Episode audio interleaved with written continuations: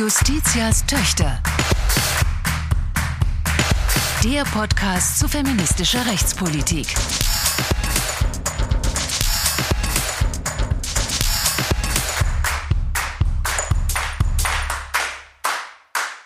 Ja, herzlich willkommen zur 37. Folge von Justitias Töchter, der Podcast zur feministischen Rechtspolitik. Wir melden uns zurück nach einer längeren Sommerpause, die wir eingelegt haben. Wir zwei, wir haben sie nicht so richtig angekündigt, aber sie ist auch einfach ein bisschen passiert. Wir haben Urlaub gemacht, wir waren beschäftigt und sind jetzt ausgeruht, erholt und äh, voller Tatendrang für diese neue Post-Sommerpausen-Folge. Wie es üblich ist, stellen wir uns kurz nochmal vor. Mein Name ist Selma Gata, ich bin Juristin aus Berlin und spreche hier einmal im Monat über das, was rechtspolitisch, feministisch gerade aktuell ist mit mit Dana Valentina aus Hamburg. Ich bin Juristin hier. Wir beide sprechen mit meist einem Gast, seltener zwei Gästen über ein Thema, was uns gerade in diesem Monat besonders interessiert, so kann man das vielleicht sagen. Und heute ist unser Gast die scheidende Präsidentin des Deutschen Juristinnenbundes, Professorin Dr. Maria Versich. Ja, und auf die heutige Folge freuen wir uns, glaube ich, beide ganz besonders doll.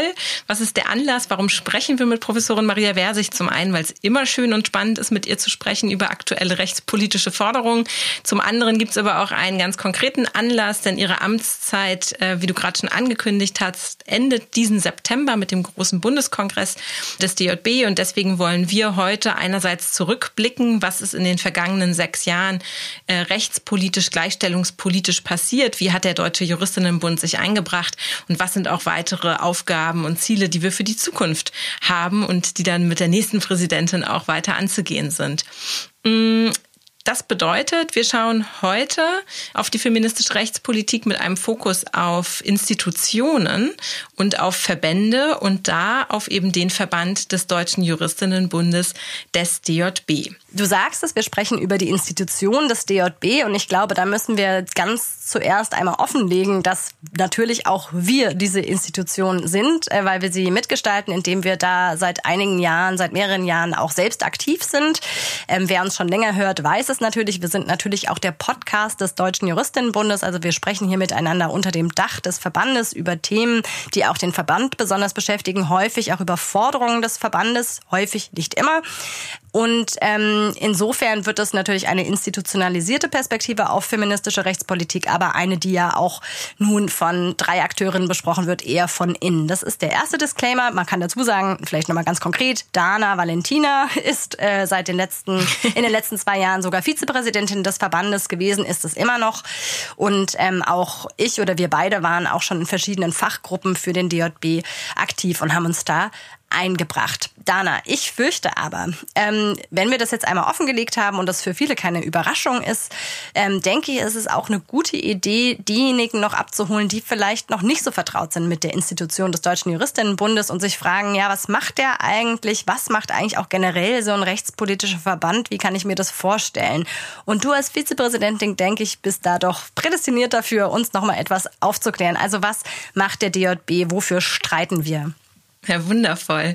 Also äh, der Deutsche Juristinnenbund ist erstmal ein Verein und damit haben wir als eingetragener Verein einen satzungsmäßigen Zweck und der besteht darin, dass wir uns einsetzen für die Gleichberechtigung der Geschlechter. Das heißt im Prinzip das, was auch die Verfassung uns aufträgt, die Gleichberechtigung der Geschlechter in Artikel 3 Absatz 2 des Grundgesetzes, das ist auch das Ziel, wofür wir uns als Verband äh, stark machen.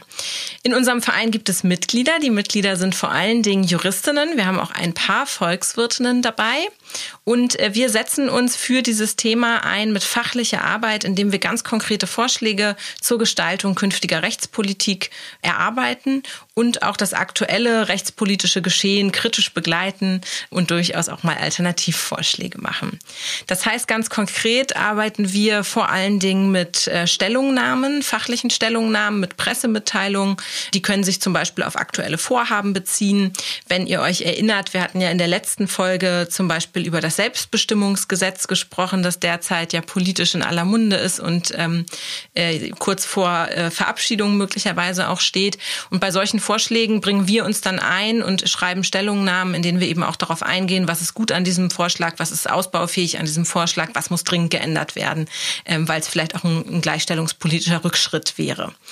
Dann setzen wir aber auch eigene Impulse zum Themen, zu Themen. Also wir arbeiten auch immer wieder Policy Papers aus ähm, oder wirklich auch konkrete Vorschläge für Gesetzesvorhaben. Vielleicht erinnert ihr euch an die Folge mit Professorin Heide Fahr, mit der wir gesprochen haben über einen Entwurf für ein Gleichstellungsgesetz für die Privatwirtschaft. Also da bringt der DJB sich dann auch wirklich mit eigenen Ideen ein, was man vielleicht künftig mal angehen sollte. Stellungnahmen, Pressemitteilungen, Policy Paper, das sind schon quasi ganz wichtige, würde ich sagen, Medien des DJB. Daneben nehmen wir auch teil an ähm, Anhörungen, schicken immer wieder Expertinnen, unsere Präsidentin vor allen Dingen, aber auch die Kommissionsvorsitzenden. Das sind bei uns die Kolleginnen, die fachlich für bestimmte Themen zuständig sind. Die sind zum Beispiel immer wieder auch mal eingeladen vor Bundesgerichten und werden dort äh, angehört zu bestimmten Verfahren. Oder sie nehmen auch teil ähm, am Bund, im Bundestag in äh, bestimmten Fachausschüssen und bringen sich da mit ihrer Expertise ein. Und wir haben auch Kolleginnen, die dasselbe nochmal auf Landesebene tun.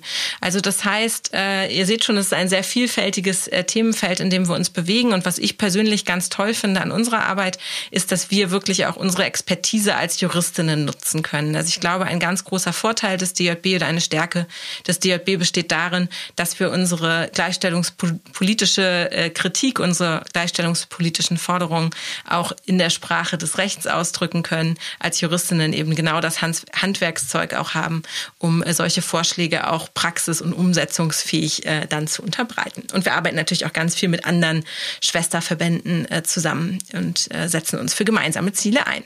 Ja, ich würde sagen, das ist so vielleicht das Wichtigste.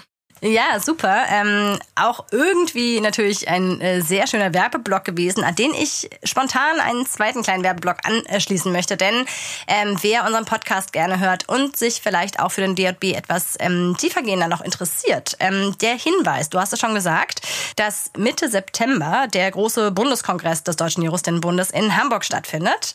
Es genau. ist ein, das ist der Kongress, den der DJB alle zwei Jahre ähm, veranstaltet und dieses Jahr steht er unter dem Thema Unternehmensziel Geschlechtergerechtigkeit. Und ähm, der meiste Teil des Bundeskongresses, insbesondere die äh, fulminante Eröffnung und äh, am Freitag die Tagung, ist auch offen für Externe und man kann sich anmelden und natürlich informieren über das Programm auf der Seite des Deutschen Juristinnenbundes. Und äh, auch Dana und ich werden natürlich anzutreffen sein und wir freuen uns, wenn die eine oder oh ja. andere Lust hat, ähm, sich da ähm, auch blicken zu lassen und ähm, teilzunehmen an der Tagung an dem Bundeskongress. Okay, Werbeblock Ende. Wir sprechen heute, wir haben es schon gesagt, jetzt mit der Präsidentin, mit der aktuellen, aber scheidenden Präsidentin des Deutschen Juristinnenbundes, mit Professorin Maria Versich. Wir wollen noch ein bisschen mehr hinter die Kulissen des Deutschen Juristinnenbundes blicken. Wir wollen mit ihr besprechen, wie hat sie eigentlich die Arbeit in den letzten sechs Jahren ganz persönlich wahrgenommen, ähm, wo hätte sie sich vielleicht auch mehr gewünscht, wo stehen wir vielleicht auch im Vergleich zu vor sechs Jahren gleichstellungspolitisch in Deutschland.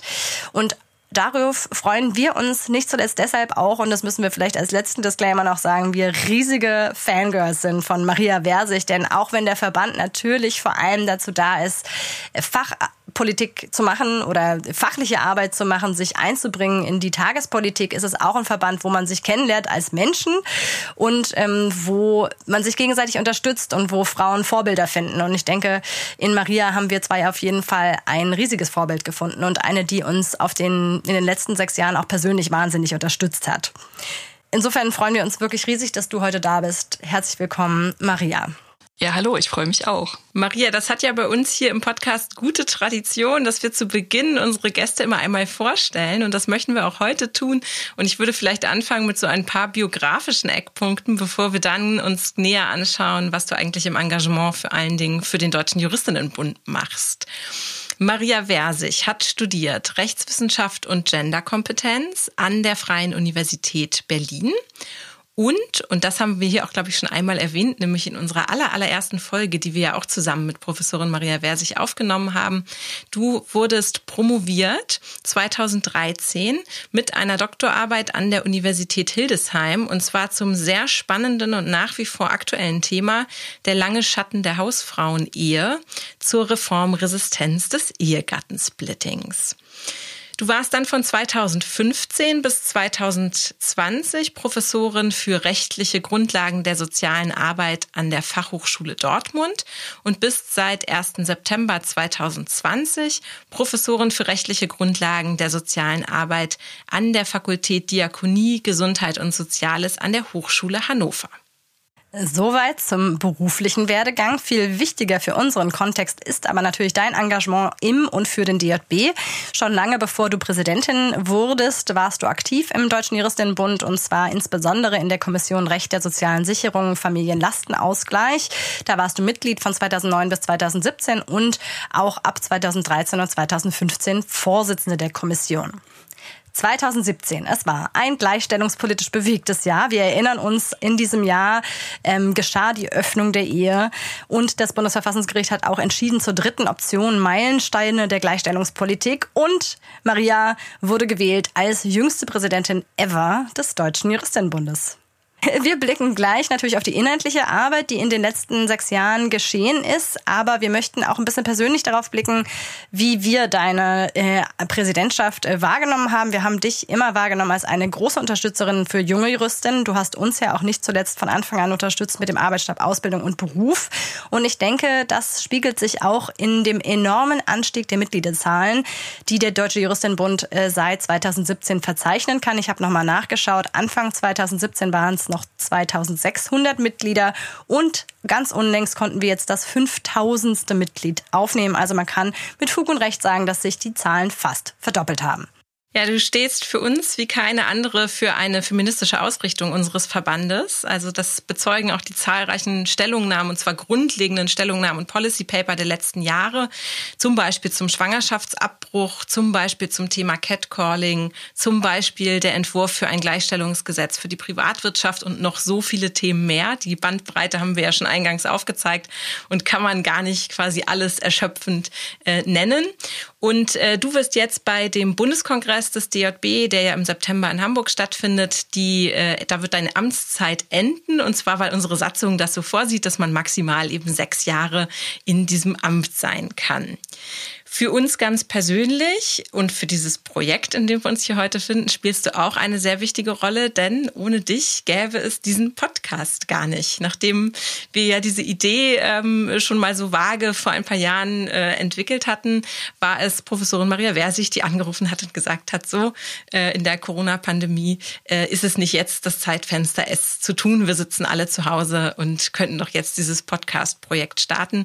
Deswegen bist du insofern auch eine ganz wichtige wichtige Person für uns und wir freuen uns total, dass wir jetzt heute auch mit dir nochmal unsere allererste Gästin nochmal begrüßen dürfen. Vielen Dank. Maria, ähm, wir starten rein in das Gespräch und wir möchten dich gleich zu Beginn, wir haben es gesagt, du bist bald sechs Jahre Präsidentin des Deutschen Juristinnenbundes äh, gewesen ein bisschen persönlich befragen, wenn du das überhaupt in kurzen Sätzen auf den Punkt bringen kannst. Wie blickst du ganz persönlich auf die letzten sechs Jahre zurück? Wie wirst du vielleicht irgendwann was wirst du irgendwann rückblickend über diese Zeit sagen? Also zunächst mal war es für mich eine wahnsinnig intensive, sehr, sehr arbeitsreiche, aber auch wirklich erfüllte Zeit, die ich jetzt für mich persönlich sehr positiv sehe.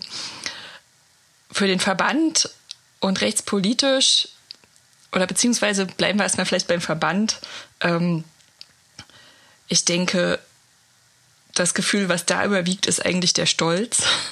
Ja, das, was wir gemeinsam erreicht haben in diesen sechs Jahren, das ist wirklich toll. Inhaltlich die Bandbreite unserer Themen, wie wir es geschafft haben, die auch im politischen Raum gemeinsam zu platzieren und auch ja in der Öffentlichkeit, ja zum Beispiel mit dem Podcast, aber auch mit unseren Social Media Auftritten ja, die Bekanntheit des DJB zu erhöhen. Das war mir ganz wichtig, als ich meine Kandidatur erklärt habe. Ja, wir haben so tolle Inhalte, die müssen auch, äh, die müssen auch wahrgenommen werden. Und aber was mich hauptsächlich damals motiviert hatte zu kandidieren, war auch, dass ich gesagt haben, wir müssen unseren Verband zukunftsfähig machen. Wir müssen die jungen Frauen überzeugen, dass das der Ort ist, an dem man feministische Rechtspolitik gerne machen kann und soll und wo man sich willkommen fühlen kann. Auch mit neuen Themen. Und ja, jetzt rückblickend glaube ich, das ist uns ganz gut gelungen. Und ich finde es immer ein bisschen schwierig, wenn, es sagen mir jetzt natürlich viele Leute, ja, das ist dein Verdienst. Ne? Und es, ja, ich weiß es nicht, ich würde das eigentlich nicht so sagen. Äh, ich glaube, äh, gerade das ist das Schöne an zivilgesellschaftlichen Verbänden und an der Demokratie, dass wir die Dinge gemeinsam tun. Und so eine Präsidentin kann natürlich auch nur so viel anstoßen und umsetzen, wie sie dann auch unterstützt wird. Und äh, ja, die Arbeit verteilt sich auf vielen Schultern. Und auch wenn da mein Name immer drunter steht, ja, unter den, unter den Stellungnahmen oder in den Pressemitteilungen, das sind ganz, ganz viele Frauen, die aktiv im Deutschen Juristinnenbund sind. Und ja, auch diese Mitgliederentwicklung zu sehen, das erfüllt mich wirklich mit großem Stolz und großer Freude. Du hast ja schon gerade angesprochen, die Themenbandbreite. Es ist einfach auch sehr viel ja, passiert, auch im DJB in der fachlichen Arbeit in den letzten sechs Jahren. Was würdest du denn sagen, was sind so die allerwichtigsten Themenschwerpunkte, die der DJB gesetzt hat? Das ist ganz schwer zu sagen angesichts der Vielfalt. Aber ich glaube, was ich toll finde, ist, dass wir immer wieder, dass wir uns nicht scheuen, wirklich auch radikal zu denken und ja, inhaltlich immer wieder voranzugehen. Ja, es gibt Themen, die sind Evergreens, die kann man immer wieder bringen, wie das Ehegattensplitting. Und man muss aber die gesellschaftlichen Entwicklungen aufgreifen und feministische Akzente setzen. Und da würde ich zum Beispiel das Thema Digitalisierung nennen. Ja, wir haben mit dem, mit der nichtständigen Kommission Digitales ja auch seit 2017 da wirklich uns angeschaut, was sind eigentlich die gleichstellungspolitischen Aspekte dieses Themas, was bedeutet das, ja, Hass im Netz, all diese Themen. Und wenn man das tut, dann sieht man auch, ja, dass eigentlich es gibt so Grundachsen feministischer Kritik, die auch in neuen Entwicklungen dann immer wieder hilfreich sind. Ja, also diese, zum Beispiel dieses ganze Thema Gewalt. Ja, das ist, ähm, es spielt eigentlich dann, ja, man muss sich damit auseinandersetzen, welches welches Gesicht hat Gewalt heute, aber dass äh, auch in digitalen Welten das ein Thema ist und gerade auch ein Mittel, um Frauen zu unterdrücken und Angehörige von Minderheiten, ja, solche Akzente zu setzen, ich glaube, das ist uns gut gelungen. Insgesamt glaube ich, das Thema Gewaltschutz, Istanbul-Konvention, Menschenrechte hat der DJB ganz viel auf den Weg gebracht, äh, ganz viel Expertise gebündelt. Und das hat auch viel Anerkennung erfahren in der rechtspolitischen Community und auch unter Frauenverbänden. Ja, und dann gibt's natürlich Baustellen, die sind offen wo wir immer wieder dranbleiben müssen. Eigenständige Existenzsicherung, Unterhaltsrecht, Familienrecht. Mhm. Ja, also ähm, ihr merkt schon, ich kann immer noch mit großer Begeisterung darüber reden, auch, äh, auch nach sechs Jahren und das wird sich, glaube ich, auch nicht ändern. Mhm. Gibt es denn da ein konkretes Thema, das äh, zu dem auch der DLB vielleicht gearbeitet hast, hat, ähm, wo du dir irgendwie auch mehr erhofft hattest in diesen sechs Jahren, wozu es dann irgendwie nicht kam? Mm, also ich bin immer noch sehr enttäuscht, dass wir jetzt zwar das Abstammungsrecht im Koalitionsvertrag haben, ja jetzt schon seit einiger Zeit. Die Ampel hat jetzt Halbzeit. Das ist jetzt gesetzgebungstechnisch kein schwieriges Vorhaben, ja, da Gleichbehandlung zu erzeugen für die betroffenen Familien. Da geht es ja vor allen Dingen um die Gleichstellung von Paaren, zum Beispiel von lesbischen Ehepaaren, die sich nach wie vor dafür einsetzen müssen, dass sie auch rechtlich als Elternteile ihrer Kinder anerkannt werden. Das ist ja bislang so, dass nach wie vor nur eine gebärende Mutter auch als rechtliche Mutter anerkannt wird und eine mit ihr verheiratete Frau nicht im rechtlichen Sinne, sondern erst ein Adoptionsverfahren durchlaufen muss. Da könnt ihr auch gerne nochmal in die Folgen hören, die wir mit Lucy Chebut dazu gemacht haben. Danke, dass du das nochmal erläuterst. Das ist ja auch nicht ähm, jeder jeden so bekannt. Aber da finde ich, da habe ich da mein Verständnis, ja, warum das so lange dauert, das ist langsam ähm, also das, das empfinde ich langsam nicht mehr so. Ähm, ein Highlight war natürlich die Abschaffung von Paragraph 219a Strafgesetzbuch, wo wir auch lange darauf hingearbeitet haben, wo ich auch nicht gedacht hätte, 2017, da war ja das ja auch das Thema unseres Bundeskongresses, reproduktive Rechte. Und ja, da hätte ich nicht gedacht, dass wir wenige Jahre später ähm, nicht nur diesen Paragraphen wirklich die Abschaffung schaffen, sondern auch wirklich dann drüber sprechen werden, was ist eigentlich mit Paragraph 218. Also es sind schon interessante Entwicklungen der letzten Jahre. Mich würde noch interessieren, also das riskiert ja so ein bisschen, dass wir so auf dem, äh, dass wir dabei bleiben, uns erstmal zu beschweren, aber vielleicht auch nicht. Ähm, Hast du denn das Gefühl, dass der DJB als Verband oder insgesamt vielleicht äh, Verbände Interessenverbände, ähm, dass die ausreichend wahrgenommen werden in solchen Gesetzgebungsprozessen oder in solchen Vorhaben, weil es natürlich auch wahnsinnig wichtig ist, dass die Perspektiven eingebracht werden. Und beim DJB kommt, glaube ich, vieles zusammen, nämlich einerseits natürlich eine rechtliche Expertise und das andere aber auch ein Stück weit eine betroffene Perspektive, dass ja, Verbände ausreichend sichtbar sind und auch ausreichend gehört werden. Auf der einen Seite erfahren wir ganz viel Anerkennung. Unsere Kolleginnen sprechen regelmäßig in Anhörungen, zum Beispiel im Bundestag, in Gesetzgebungsverfahren, werden eingeladen auch zu Hintergrundgesprächen. Ja, wir haben enge Kontakte zu allen Ministerien, die an unseren Themen arbeiten. Und dann gleichzeitig sind wir dann konfrontiert mit kurzen Stellungnahmefristen, ja, in diesen Verbändeanhörungen äh, zuletzt waren es unter 24 Stunden in, zu einem Gesetz, wo auch das Elterngeld, ja, diese geplante ja, in der Presse heißt es immer Kürzung des Elterngeldes, ist ja nicht wirklich eine Kürzung, aber das wäre jetzt zu, zu technisch. Ja, unter 24 Stunden bitte melden Sie sich. Wir wollen das nächste Woche im Kabinett besprechen und ähm, ja, bis, bis morgen Freitag 18 Uhr sollte Ihre Stellungnahme eingehen. Das ist natürlich nicht zu machen für einen Verband wie unseren, und ich glaube auch für viele andere in der Zivilgesellschaft, die ja im Ehrenamt, ja mit kleinen Geschäftsstellen und überwiegend im Ehrenamt die, die inhaltliche Arbeit gestalten. Da fragt man sich dann natürlich schon, also es ist ja offensichtlich, dass es dann nur eine Proforma-Anhörung ist. Die kann ja nicht mehr einfließen, die Expertise der Stellungnahmen, die dann vielleicht eingehen in eine, einen Kabinettsentwurf, der am nächsten Mittwoch im Kabinett verabschiedet wird. Und das finde ich schon schade. Und ich glaube, das wird dem auch nicht gerecht. Also, ja, der, Demokratie ist nun mal ein Diskurs. Häufig wird ja dann kritisiert, dass alles so lange dauert, dass Reformen viel schneller gehen müssten und so. Das würde ich gar nicht mal sagen wollen, dass es so ist. Für manche Dinge muss man sich auch angemessen Zeit nehmen, ja, damit alle äh, sich auch äußern können, die, die dazu eine Expertise oder eine, eine Perspektive beizutragen haben. Und das ist nach meinem Eindruck in den letzten sechs Jahren, also es war immer schon schlimm, aber dass sie jetzt, dass es wirklich Anforderungen sind, die man einfach nicht mehr erfüllen kann, das ist nach meiner Wahrnehmung eine Entwicklung, die sich verschärft hat. Mhm. Hat das was zu tun, äh, also jetzt nur so ein Wild Guess, ähm, mit der Corona-Pandemie? Also hat das auch was damit zu tun, dass man nur die Erfahrung gemacht hat, das kann alles total schnell gehen, auf den Weg zu bringen, Gesetzgebungsvorhaben und dass man deswegen da jetzt irgendwie äh, den Blick dafür verliert, dass es aber, dass nicht alle gleich das gleiche Tempo an den Tag legen können. Das habe ich während der Pandemie auch häufiger gedacht. Ich kann mich aber auch an Verfahren erinnern, wo es auch vor der Pandemie schon ähnlich lief. In der Pandemie habe ich sogar noch verstanden, ja, dass bei bestimmten Dingen, ja, wenn wirklich ähm, Leib und Leben der Bevölkerung in Gefahr sind, dann verstehe ich das noch eher. Aber wenn es darum geht, wir wollen jetzt schön den Haushalt auf den Weg bringen und nächste Woche haben wir unseren Slot im Kabinett, ja, dann ähm, hält sich mein Verständnis auch in Grenzen. Mhm. Ich würde gerne kurz bei der Corona-Pandemie bleiben. Einerseits, weil es natürlich auch einen großen zeitlichen Anteil deiner Amtszeit jetzt leider eingenommen hat. Andererseits, weil wir darüber in der allerersten Folge ja auch mit dir gesprochen haben. Und ich weiß, wie wir damals noch so ein bisschen uns einig waren, aber eher auf einer Mutmaßungsgrundlage, dass die Corona-Pandemie einen ziemlichen Backlash für Frauen mit sich bringen wird.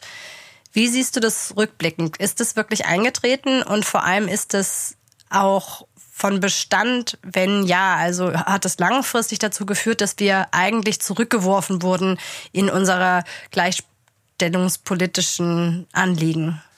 Also ich glaube schon, dass die Kritik von damals, ja, dass bestimmte Anliegen als wichtiger angesehen werden, na, dass Care-Arbeit quasi als selbstverständlich nebenbei so mitläuft, dass es okay ist, dass äh, ja, dass die Menschen das dann schon irgendwie auf die Reihe kriegen und im Klartext eben die Frauen, ähm, dass das eine berechtigte Kritik war.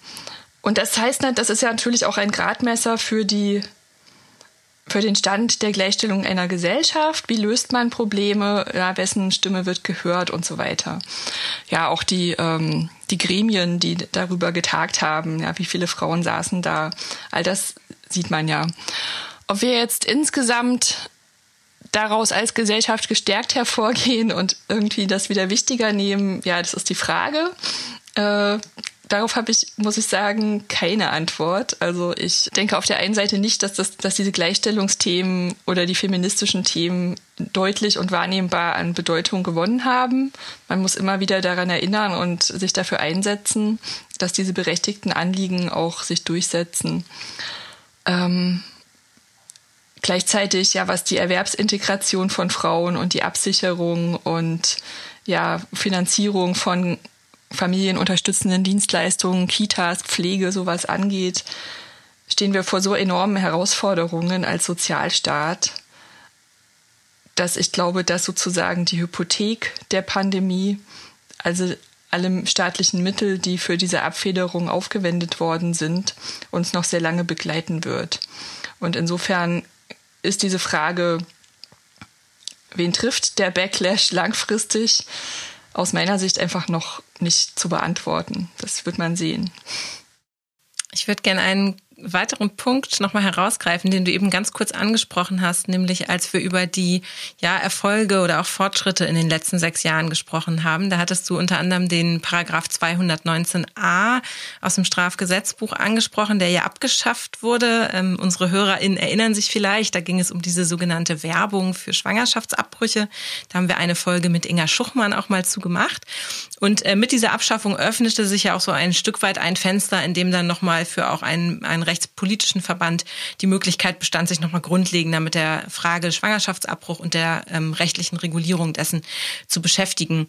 Ähm, was würdest du denn sagen, wenn wir jetzt diesen, diese Abschaffung des 219a nochmal herausgreifen? Kann man daraus was lernen? Welche Faktoren dazu beitragen können, dass eine solche Forderung gelingt, also letztlich auch gehört wird und es dann auch zu so einer Abschaffung kommt? Also Reformvorhaben Dafür braucht man den Willen und die Möglichkeit äh, zu, zur Veränderung. Also man braucht eine politische Konstellation, die sich das, äh, ja, wo das eine Möglichkeit ist. Und beim Paragraph 219a gab es natürlich auch einen Handlungsdruck, durch eine breite Zivilgesellschaft und auch durch die betroffenen Ärztinnen, ja, die sich ja Strafverfahren ausgesetzt sahen, ja, auch dadurch, dass dieser Paragraph massiv verwendet wurde ähm, mit gezielten Strafanzeigen, ja, dass damit quasi Politik gemacht wurde. Äh, das traf dann zusammen. Es hat ja auch nicht gleich geklappt. Ja, es musste, es brauchte auch einen Regierungswechsel dafür. Und es ist immer schwer zu sagen, wann sich solche Zeitfenster öffnen. Man muss gut vorbereitet sein auf sie fachlich und man muss natürlich auf sie hinarbeiten. Agenda-Setting. Äh, ja, nun als kleiner Verband kann man da seine, sollte man seine Bedeutung auch nicht überschätzen. man muss auch natürlich über Bündnisse und so arbeiten. Was die, was die Bedeutung des Juristinnenbundes in solchen Diskursen eben ist, ist doch die hohe fachliche Anerkennung, die wir auch erfahren, ähm, weil wir es uns auch nicht leicht machen bei diesen Stellungnahmen. Ja, die werden kontrovers auch diskutiert in den Arbeitsgruppen. Juristinnen unterschiedlicher Berufe arbeiten zusammen daran. Ja, es gibt Abstimmungsprozesse, demokratische und was dann dabei rauskommt, hat auch Hand und Fuß. Und das ist, glaube ich, schon ziemlich toll. Und andere haben andere Schwerpunkte, ja, wie zum Beispiel Petitionen, Öffentlichkeitsarbeit oder eben diese, diese Strafprozesse. Das muss man sich auch erstmal antun, was Christina Hähnel und Kolleginnen da auf sich genommen haben. Also all das muss zusammenwirken. Christina Hähnel, vielleicht nochmal ganz kurz, war eine der Gynäkologinnen, die ganz gezielt immer wieder angezeigt wurden auf Grundlage von 219a und auch verurteilt wurden. Und auch mit Christina Hähnel haben wir in der Podcast-Folge zu 219a auch gesprochen. Das nur als Einschub. Die Anschlussfrage, die sich mir stellt, ist, wenn du jetzt auf die nächsten Jahre blickst, äh, wo ich dich ganz entspannt an der Seitenlinie sehe, sich zurücklehnend, äh, zuschauend, naja, schauen wir mal. Ähm, was sind denn, was wäre ein Thema, wo du dir wirklich ganz stark wünschst, dass das nochmal gelingt, was vielleicht bei 219a gelungen ist? Also für mich als Wissenschaftlerin ist das Thema Existenzsicherung, eigenständige Existenzsicherung von Frauen immer noch das Interessanteste. Darüber habe ich ja auch meine Doktorarbeit geschrieben mit dem Ehegattensplitting. Da hängt aber noch viel mehr dran. Äh, ja, an sozusagen ehebasierten äh, Patriarchatsregeln, ähm, Minijobs, ähm, Mitversicherung in der gesetzlichen Krankenversicherung, ja, bis hin zu dem ganzen Thema Altersarmut von Frauen. Also das ist ein System, äh, was den deutschen Sozialstaat bis heute prägt. Und gleichzeitig gelten solche Entscheidungen, ja, wie macht man zum Beispiel in der Familie die Arbeitsteilung, die gelten als privat. Und alle Reformvorschläge werden darauf abgeklopft, ja, äh, ist es eine Steuererhöhung, we ne, wessen Privilegien werden damit äh, entfernt und quasi was die finanziellen Folgen für, für Frauen sind. Ja, zum Beispiel knapp 40 Prozent der Alleinerziehenden in, im Bürgergeldbezug, was früher Hartz IV hieß. Das sind Dinge, die sind Konstanten. Oder wenn wir über die äh, Kinderarmut sprechen. Und ich würde mir wünschen, dass wir es irgendwann mal schaffen, darüber wirklich eine ehrliche Diskussion zu führen und dann auch zu Veränderungen zu kommen. Denn und ich weiß aber auch, wie schwierig das ist, weil das halt historisch über Jahrzehnte gewachsene, historisch äh, bedingte Entwicklungen sind, wo man ja wirklich auch genau gucken muss, dass Reformen nicht auch noch zu sozialen Verwerfungen führen, ja, die bestimmte Frauen zumindest noch schlechter stellen. Die Gefahr besteht immer, aber ich finde das deswegen so wichtig, weil ich glaube, es muss auch immer für Frauen möglich sein zu sagen, in dieser Beziehung möchte ich nicht mehr bleiben. Und dann müssen, müssen sie gehen können, ohne dass sie ja, aus der finanziellen Abhängigkeit von einem Partner in Armut rutschen oder denken, das können sie gar nicht machen, weil ja, was bedeutet es dann für sie und die Kinder? Und deswegen liegt mir das besonders am Herzen, und ich hoffe, dass ich das noch erleben werde, dass wir da wirklich mal weiterkommen. Maria, ich habe im Prinzip eine sehr persönliche Frage, die sich so ein bisschen auch auf die Amtsführung und Amtsgestaltung bezieht. Wir hatten das schon eingangs offengelegt. Ich habe die letzten zwei Jahre als deine Vizepräsidentin, als eine von zwei, gemeinsam mit äh, Ursula Matthiesen-Kreuder, einen kleinen Einblick erhalten können in das, ähm, was eigentlich diese Verbandsarbeit ähm, so bedeutet, wie viel da einfach anfällt und einen kleinen Einblick erhalten in diese unfassbare Menge von Terminen, die du leistest und äh, wahrnimmst und Dingen, die du managst. Und was ich mich immer gefragt habe, ist, wie schaffst du das eigentlich? Und frustriert das nicht äh, eigentlich auch mal? Weil es ist, also vielleicht, um es auch unseren ZuhörerInnen nochmal deutlich zu machen, das ist eine Position, die du ja im Ehrenamt ausführst. Ja, gute Frage. Also ich glaube, es ist auf jeden Fall so, äh, natürlich ist, bin ich auch mal frustriert.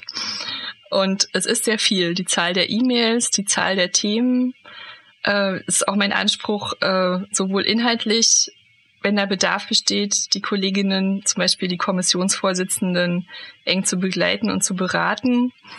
Ja, die Zusammenarbeit mit der Geschäftsstelle, die Arbeit nach außen, ja, ich wollte kurz vor Ende der Amtszeit wollte ich mal gucken, wie viele E-Mails ich wirklich geschrieben habe in den sechs Jahren. Und? Aber ich habe mich noch nicht getraut. Aber es, ähm, ja, es sind viele, viele Zehntausende auf jeden Fall. Ähm, und ich glaube, es ist wichtig, gut organisiert zu sein und natürlich zu wissen, warum mache ich etwas. Und darauf besinne ich mich immer, auch wenn ich denke, oh, muss ich das jetzt noch lesen? Und ähm, das ist aber wieder ein sehr langes Papier. Und aber ich, äh, ja, ich finde es wichtig und und ich kann eigentlich allen nur raten, die vielleicht sich auch mal überfordert fühlen. Und das tue ich auch manchmal, keine Frage, von Dingen, die quasi an außen an einen herangetragen werden ich habe ja nicht unter, unbedingt unter Kontrolle als Verbandspräsidentin, ja, welche Themen es bei mir ankommen, weil sie kommen halt alle bei mir an. Äh, sich dann zu besinnen auf das, was möchte ich eigentlich machen? Welche Akzente möchte ich setzen? Was ist mir wichtig? Und diesen Punkten muss man dann Priorität geben. Das heißt nicht, dass man die anderen nicht bearbeitet. Ja, ich, äh, jedes Anliegen, was bei mir ankommt, dazu werde ich mich auch verhalten, selbstverständlich. Aber was mir besonders wichtig ist, das mache ich immer zuerst. Und als zwei Beispiele vielleicht, ähm, die ich da nennen möchte, war mir sehr wichtig die Einführung des Jutta Limbach-Preises des DJB als Preis für das Engagement von jungen Juristinnen, wie sie ja im DJB heißen. Ähm, ja, also habe ich mich dahinter geklemmt, ja, dass das auch klappt. Und da möchte ich auch nochmal der Familie Limbach danken, die das auch maßgeblich mit unterstützt haben. Und das zweite war äh, die, unser Promotionsstipendium. Also habe ich das für mich auch zur Priorität gemacht. Das mal so zur, also man, man braucht dann was, woran man ähm, auch immer wieder die eigene Motivation sozusagen als Anker festmachen kann. Und das, glaube ich, ist in allen Bereichen so. Ob es jetzt ein Ehrenamt ist oder ein anspruchsvoller Beruf oder familiäre Herausforderungen oder was auch immer. Ein weiteres Projekt, wo ich dich noch sehr engagiert äh, und vielleicht ja auch so in der Außenwahrnehmung als an einem Herzensprojekt arbeitend äh, begleitet habe oder gesehen habe, ist äh, auch das Projekt zu den afghanischen Juristinnen. Vielleicht magst du uns dazu auch noch was erzählen. Ja, sehr gerne da bin ich so reingerutscht, muss ich sagen, rückblickend. Also das bevor äh, bevor die Taliban in Afghanistan die Macht wieder übernommen haben, hat ja die Bundesregierung da auch viel getan für den Rechtsstaat und unter anderem gab es ein Projekt der Unterstützung von afghanischen Richterinnen, äh, die sich vernetzt hatten, auch in einem eigenen äh, Verband und die quasi Unterstützung benötigten äh, ja, wie kann man eigentlich ja etwas wie den Juristinnenbund aufbauen und was braucht es dafür? Und ich weiß noch, als das Auswärtige Amt dann gefragt hat, ob wir da nicht unterstützen wollen, habe ich gedacht, ach ja, das ist ja interessant. Die Kolleginnen stehen quasi da, wo unser Verband ja auch mal stand in Deutschland. Und äh, ja, ich habe dann ein, ein Video-Interview irgendwie gemacht, was sie dann geschaut haben bei einem ihrer Treffen über, ja, was bedeutet eigentlich ähm, feministisches Engagement von Juristinnen. Und dann kam die Machtübernahme und dann war mir klar, wir können ja nicht jetzt sagen, ja, jetzt können wir uns leider nicht mehr vernetzen, jetzt ist uns egal, was mit euch ist. ne? ähm, und dann war das Engagement plötzlich ein anderes. Und von den Kolleginnen, es waren ungefähr 250 Richterinnen in Afghanistan, sind jetzt ungefähr 20 in Deutschland mit ihren Familien. Man muss sagen, keine davon ist mit dem Bundesaufnahmeprogramm hierher gekommen. Ja, die sind auf privat organisierten anderen Wegen, haben sie es hierher geschafft. Und dann hat unser Engagement sich quasi verlegt auf die Unterstützung dieser Kolleginnen hier in Deutschland. Wir unterstützen sie zusammen mit Baham, der deutsch-afghanischen Freundschaftsgesellschaft, zum Beispiel beim Sprachelernen, aber auch beim Orientieren in Deutschland, mit dem Ziel, dass sie auch eine Berufsorientierung hier in Deutschland schaffen können. Und wir haben auch uns engagiert bei den ja, bei den Vorbereitungen für das Bundesaufnahmeprogramm der Bundesregierung. Ich bekomme inzwischen immer noch mehrfach die Woche verzweifelte Hilferufe von Menschen, die sich noch in Afghanistan befinden, aus ganz unterschiedlichsten Berufen. Und man muss ja leider sagen, noch niemand ist mit diesem Aufnahmeprogramm nach Deutschland gekommen, ist, glaube ich, der Stand aktuell. Ja, und das berührt mich emotional natürlich wahnsinnig, wie uns alle, glaube ich, wie so ein Versagen der internationalen Gemeinschaft möglich ist und wie gleichzeitig jetzt ähm, die Frauen und Mädchen in Afghanistan ihrer grundlegenden Menschenrechte beraubt sind. Und das ist sicherlich ein Thema, das habe ich mir eigentlich nicht ausgesucht, das ist auf mich zugekommen. und dann habe ich es auch weiter betrieben und das werde ich auch weiter machen. Das ist mein Ziel, dass die Frauen, die hier sind, äh, dass sie weiterhin in ihrer Community und hier vor Ort alles, was sie so mitbringen, ihre ganzen Kompetenzen und ihr Engagement und ja, ihre Klugheit dass sie das einbringen können. Und das bedeutet jetzt natürlich als erstes zu schauen, wie kann es beruflich weitergehen. Und die kommen auch zu unserem Bundeskongress und darauf freue ich mich sehr. Ja, ein wahnsinnig wichtiges Projekt. Verlinken wir euch auch Informationen zu in den Show Notes, auch zu Möglichkeiten, das weiter zu unterstützen. Das finde ich super. Spenden sind auch immer noch willkommen, muss ich sagen. Ja, Maria, weil du gerade den Bundeskongress nochmal angesprochen hast, ist das vielleicht eine gute Gelegenheit, auch darauf nochmal zu blicken. Es bildet, das haben wir ja auch schon gesagt, den Abschluss deiner Amtszeit. Fährst du danach eigentlich erstmal in Urlaub? Ich fahre danach nach Innsbruck zur Tagung der deutschsprachigen Rechtssoziologie und danach, ja, danach habe ich auch vor, etwas zu entspannen. Okay, schön. Ja, aber davor liegt der Bundeskongress und der hat sich das Thema gesetzt Geschlechtergerechtigkeit in Unternehmen. Vielleicht kannst du dazu noch mal was sagen. Warum habt ihr euch 2023 genau für diesen Schwerpunkt entschieden? Ja, dieses Thema Geschlechtergerechtigkeit in Unternehmen, das klingt erstmal so wenig sexy. Man muss aber sagen, das ist ein Thema, was schon seit Jahrzehnten eigentlich brennt. Es gab 2001, da habe ich Jura noch studiert, einen Entwurf für ein Gleichstellungsgesetz in der Privatwirtschaft. Den hat damals Professorin Heide Pfarr mit Kolleginnen erarbeitet. Das hat mich damals wahnsinnig begeistert. Äh, ja, der Entwurf wurde leider nicht Gesetz. Und bis heute muss man ja sagen, ja, dass vergleichbare Dinge, wie sie der öffentliche Dienst hat, was ja Gleichstellungsziele, Strukturen und so weiter angeht, sind in der Privatwirtschaft ja erstens nicht verpflichtend und auch nicht Standard. Und Heide Pfarr war ja jetzt auch im Bundesvorstand viele Jahre zuständig für diesen Themenbereich und sie hat mit den Kolleginnen quasi diese Forderungen, wie kann man es eigentlich schaffen, auch in der Privatwirtschaft Unternehmen zu motivieren, aber irgendwie auch zu verpflichten, ja, sich um diese Themen zu kümmern. Also Personalentwicklung aus Gleichstellungssicht, Entgeltgleichheit, Arbeitszeit, Arbeitsbedingungen, ja, all das in den Blick zu nehmen. Und sie haben diesen Entwurf für ein Gleichstellungsgesetz in der Privatwirtschaft aktualisiert, modernisiert auf die heutige Zeit übertragen und das ist wirklich total lesenswert, auch aus intersektionaler Perspektive. Und ja, diese ganzen Themen dann zusammengetragen auf dem Bundeskongress ähm, werden halt dann eben Thema sein. Das alles zusammen quasi ja an einem Tag einmal komprimiert zu lernen, darauf freue ich mich auch. Und für Heide Pfarr ist das eins ihrer großen Lebensthemen, ja, was über Jahrzehnte das Engagement geprägt hat. Und ja, ich finde es auch einfach Wahnsinn, ja, der DJB, wir, wir denken halt immer weiter. Und klar ist das jetzt nichts, was die aktuelle Ko Koalition wahrscheinlich umsetzen wird. Ähm, jedenfalls sehe ich noch die Anzeichen, noch nicht die Bereitschaft.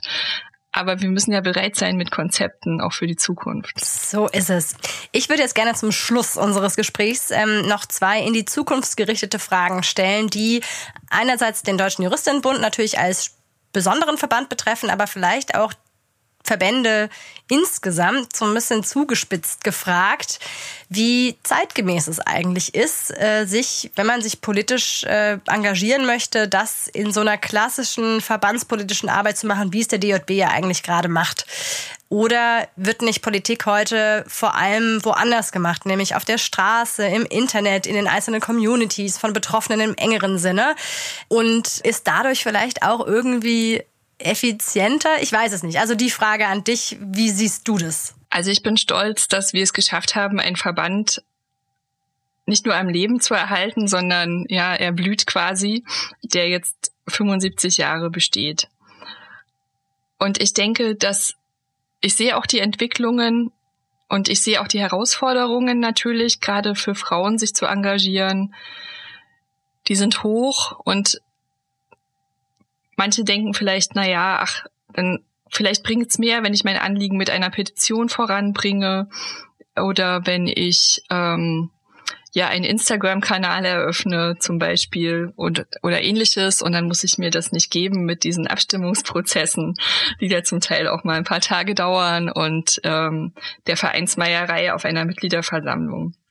Und ich respektiere jede Form von politischem Engagement, muss ich dazu sagen ich habe mich entschieden und das würde ich auch immer wieder tun, ja, für dieses ähm, der DJB ist meine politische Heimat und ich schätze das auch, diesen Diskurs, der damit einhergeht. Und ja, das ist nicht immer so einfach und man muss auch ja, respektvoll äh, mit, es schaffen, miteinander kontrovers zu diskutieren. Und es gibt ja auch im natürlich auch im Feminismus die Themen, wo es kontrovers zugeht. Und das, glaube ich, ist genau auch ein Beitrag für die Demokratie in einem größeren Sinne. Es muss möglich sein, über Dinge zu sprechen, äh, aber eben sachlich und ohne ähm, ja ohne gegenseitige Schuldzuweisungen oder Beleidigungen oder wie auch immer, wie es ja zum Teil ja im Internet so stattfindet oder wo es vielleicht schnell mal so ist, dass Debatten auch abreißen. Und insofern hoffe ich, dass auch die nächsten, also der hundertste Geburtstag des DJB, dass wir den feiern können und dass immer noch Menschen sagen, das ist es mir wert, dieses politische Engagement genau hier äh, zu betreiben. Und wir müssen natürlich uns trotzdem darauf einstellen, dass es vielleicht ja nicht so ist, dass jemand sagt, sechs Jahre meines Lebens äh, mache ich genau das. äh, vielleicht äh, möchte man auch äh, punktueller sich einbringen äh, mit einer spezifischen Expertise. Und all das, glaube ich, müssen Organisationen auch möglich machen. Vor so einer Herausforderung stehen im Übrigen auch Parteien und alle anderen Organisationen, ja, und natürlich auch wir. Aber ich denke, das wird uns gelingen, weil wir immer wieder uns auch Zeit nehmen, drüber zu sprechen, was läuft nicht so gut. Dann habe ich noch die von mir aus letzte Frage. Denn etwas, was ich zumindest schon häufiger von dir gehört habe, was du immer mal so im Scherz gesagt hast, dass sich der DJB ja so schnell nicht, zumindest nicht wegen Zielerreichung erledigen wird. Und dass es ja auch an Arbeit nicht mangeln wird. Und du hast auch schon vom 100. Geburtstag des DJB gesprochen, deswegen höre ich da raus. Du denkst auch, in knapp 25 Jahren wird es diesen Verband noch brauchen. Gibt es aber ein utopisches Szenario, in dem sich ein Verband wie der DJB tatsächlich mal erledigt hat? Naja, wenn, es wird ja oft gesagt, Geschlecht spielt keine Rolle mehr, äh, man hat alle Chancen, äh, man muss nur wollen und sie nutzen und bla, ja, das, und letztlich läuft es dann immer wieder darauf hinaus, Betroffene von Diskriminierung verantwortlich zu machen für ja, dafür, dass es sie gibt und ihr Verhalten und so weiter. Und das ist ja alles Quatsch natürlich. Ähm, ich denke schon, dass die Gleichstellung zu erreichen ist. Ja, aber das ist ein riesiges Projekt, was man natürlich auch nicht isoliert betrachten kann, nur für Deutschland. Mhm. Und insofern, ja, äh, weiß ich nicht, äh, ob ich das noch erleben werde, was das Bundesverfassungsgericht ja sagt, der Gleichstellungsauftrag in der Lebenswirklichkeit muss umgesetzt sein als Juristin, die gerne in die Sozialwissenschaften guckt, ja, dann würde ich gucken auf die Zahlen. Ja, wie ist es denn? Und Gender Pay Gap, Gender Care Gap, Gender Pension Gap, ähm, äh, ja, Verteilung von Macht und anderen Ressourcen, äh, wenn das erreicht ist, ja, dann, ähm, dann braucht es vielleicht auch irgendwann den DJB nicht mehr. Ja, wir können also vielleicht festhalten, wir glauben an die Gleichberechtigung, wir sind überzeugt, sie ist möglich, aber es gibt da doch noch einiges zu tun, was jedenfalls verhindert, dass der DJB sich so ganz kurzfristig ähm, zur Ruhe setzen kann. Also das würde ich auch so teilen.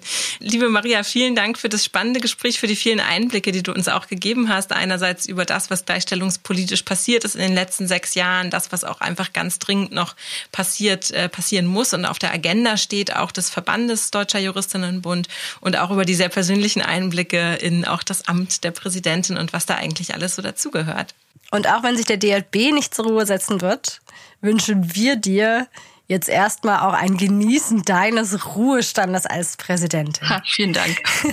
genau. Als Elder Stateswoman werde ich dann meine Rolle finden. Aber erstmal ist nach dem Bundeskongress eine Pause angesagt. Ja, und wer Lust hat, dabei zu sein und auch die angesprochenen Juristinnen vor allen Dingen kennenzulernen, uns auch äh, in Aktion zu erleben, ist ganz herzlich eingeladen. Der Bundeskongress des DJB findet vom 14. bis 17. September statt an der Bucerius Law School in Hamburg. Und es gibt auch aktuell noch die Möglichkeit, sich anzumelden. Auf der Homepage steht zwar, die Anmeldung ist nur bis 20. August geöffnet, aber es gibt noch ein paar Restplätze. Das heißt, es besteht jetzt noch die Möglichkeit, äh, sich da einen Platz zu sichern. Und es ist auch möglich, sich nur für einzelne Programmpunkte anzumelden. Es gibt zum Beispiel am Donnerstag die große Eröffnungsveranstaltung. Da wird Professorin Elisabeth Holzleitner die Festrede halten zu Herausforderungen der Geschlechtergerechtigkeit aus queer-feministischer Perspektive. Auch da ist es zum Beispiel möglich und äh, für den Veranstaltungspunkt auch kostenlos noch dabei zu sein. Also kommt äh, nach Hamburg und macht mit beim Bund Bundeskongress des DJB. Wir machen jetzt hier abschließend noch weiter, wie wir es gewohnt sind mit den feministischen Fundstücken. Feministische Fundstücke. Die darf ich anmoderieren, denn ich selbst habe heute keins mitgebracht und kann mich zurücklehnen und inspirieren lassen von euren beiden Fundstücken. Maria, du kennst es, du wirst den krönenden Abschluss bilden. Die feministischen Fundstücke sind nämlich die Rubrik, in der wir uns gegenseitig überraschen mit Empfehlungen, mit Aufregern, mit Informativen, mit spannenden Dingen, die feministisch, juristisch uns interessieren könnten. Und liebe Dana, was hast du uns denn heute mitgebracht? Ich habe heute ein Buch mitgebracht. Ich versuche das hier immer in die Kamera zu halten, es gelingt. Es ist verpixelt, ich habe es kurz gesehen, Annie Ernaux. Genau, es ist Annie Ernaux und zwar ist das äh, der kleine Band, kurze Roman Der junge Mann. Vielleicht für diejenigen, die Annie Ernaux noch nicht kennen. Sie hat, äh, ist eine französische Schriftstellerin und hat letztes Jahr den Nobelpreis für Literatur erhalten. Und ich glaube, wir hatten sie hier auch schon mal in einem Fundstück, nämlich mit ihrem Werk Das Ereignis, ähm, wo es um das Thema Schwangerschaftsabbrüche und vor allen Dingen auch die Aufarbeitung eines eigenen Abbruchs in den 60er Jahren in Frankreich geht. Äh, das Buch, was ich jetzt heute äh, vorstelle, Der junge Mann, ähm, ist ein ja, relativ kurzer, ich würde sagen, Essay-Text, äh, in dem äh, die Autorin schreibt über ihre Affäre mit einem 20 Jahre jüngeren Mann. Das ereignete sich schon so in den äh, 90er Jahren und sie hat das wohl auch schon Ende der 90er Jahre aufgeschrieben, jetzt aber erst äh, überarbeitet und veröffentlicht. Und ähm, es geht um diese Affäre, die sie als Mitte 50-jährige Frau, glaube ich, ungefähr mit ähm, oder 50-jährige Frau mit dem 20 Jahre jüngeren Mann begeht. Es geht ähm, auf eine ganz interessante Art und Weise, finde ich, um Machtkonstellationen und Macht in Beziehungen. Also sie hat es schon quasi geschafft als Schriftstellerin und lernt diesen jungen Mann kennen, der aus ähnlich prekären Verhältnissen kommt wie sie, aber eben noch in diesen prekären Verhältnissen lebt. Sie selber hat sich daraus eigentlich schon so ein Stück weit emanzipiert und projiziert dann auf diese Beziehung auch nochmal so eine ganz interessante eigene, ja, Emanzipation aus diesen Verhältnissen heraus und äh, zum Ende des äh, Textes auch aus dieser Beziehung heraus. Ähm, ich fand das, äh, fand das sehr spannend und äh, habe das deswegen heute mitgebracht als mein feministisches Fundstück. Sehr schön. Dana war im Urlaub und hat gelesen. So ist es. Sehr schön. Ja. Kann man aber auch außerhalb des Urlaubs schaffen, weil es ist zum Glück wirklich nicht lang. Ja, großer Fan von Annie Ernaux. Vielen Dank. Maria, was hast du mitgebracht? Ja, ich weiß nicht, wie ihr das finden werdet es ist auch nicht besonders originell, vielleicht aktuell. Ich habe einen Film mitgebracht. Kurz vor meinem Urlaub war ich da drin im ersten Tag, als er lief, und er bestimmt ja seitdem auch die Feuilletons, nämlich den Barbie-Film. Yay. Ja, super. Erzähl uns davon, weil ich habe ihn noch nicht gesehen. Ja, also ich weiß nicht, wie ihr zu Barbie steht. Ich persönlich, und das ist auch in dem Film, kommt das so rüber, so die Beziehung zu Barbie kann ja eine positive oder auch eine sehr kritische sein, je nachdem. Äh, ich persönlich habe eine positive Beziehung zu Barbie, weil nämlich ich bin ja in der DDR aufgewachsen und kurz, ich hatte auch als in, zu DDR-Zeiten eine Barbie, für die meine Oma immer Kleider genäht hat. Und kurz nach dem Mauerfall war ich dann äh, in Hessen mit meiner Familie und alte, eine alte Dame schenkte mir eine Barbie. Und äh, ja, das war für mich was ganz toll ist damals mit elf Jahren. Und ja, der Barbie-Film war deshalb für mich ein Muss. Ich war mit meinen Freundinnen auch am ersten Abend da. Äh, und da gab es eine Szene, die mich wirklich doch sehr beeindruckt hat. Äh, nämlich gibt's da so einen Monolog, wo eine Frau darüber reflektiert, was es eigentlich bedeutet, im Patriarchat eine Frau zu sein, wie du nie allen Anforderungen gerecht werden kannst, weil halt die Perfektionsanforderungen ja ein Ausmaß erreicht haben, das ähm, kann niemand schaffen. Und dann sagt sie so, ähm, und selbst wenn also ein, eine normale Frau das nicht schaffen kann, wie soll denn eine Puppe damit umgehen? Und nach diesem Monolog gab es im Kino, als wir da saßen, Applaus. Und mir ging es auch so, dass ja ganz so viel, was ich so spüre in meinem Leben, was es bedeutet, eine Frau zu sein, in diesem Monolog sehr gut zum Ausdruck kam. Und das ist ein Thema, was mich sowieso mal beschäftigt. Wie muss, wie, wie gehe ich damit um? Ja, mit, mit diesen Perfektionsanforderungen und ja, den eigenen und der Gesellschaft und äh, was auch viele Frauen im Verband an mich herangetragen haben über die Jahre, was so zum Teil in der Frage, wie machst du das eigentlich, aber auch in der Beobachtung, ich schaffe das nicht, äh, ja, so zum Ausdruck kommt.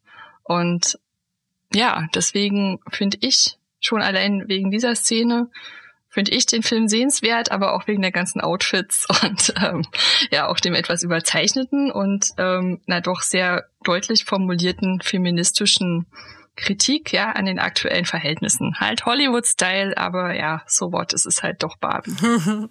cool, klingt total, äh, also auch nach einem unterhaltsamen Film, aber ich finde es ja auch spannend, in was für Foren jetzt mittlerweile auch so feministische Themen irgendwie auch Mainstream-tauglich präsentiert werden und dann vielleicht auch nochmal anders ankommen. Ja, total.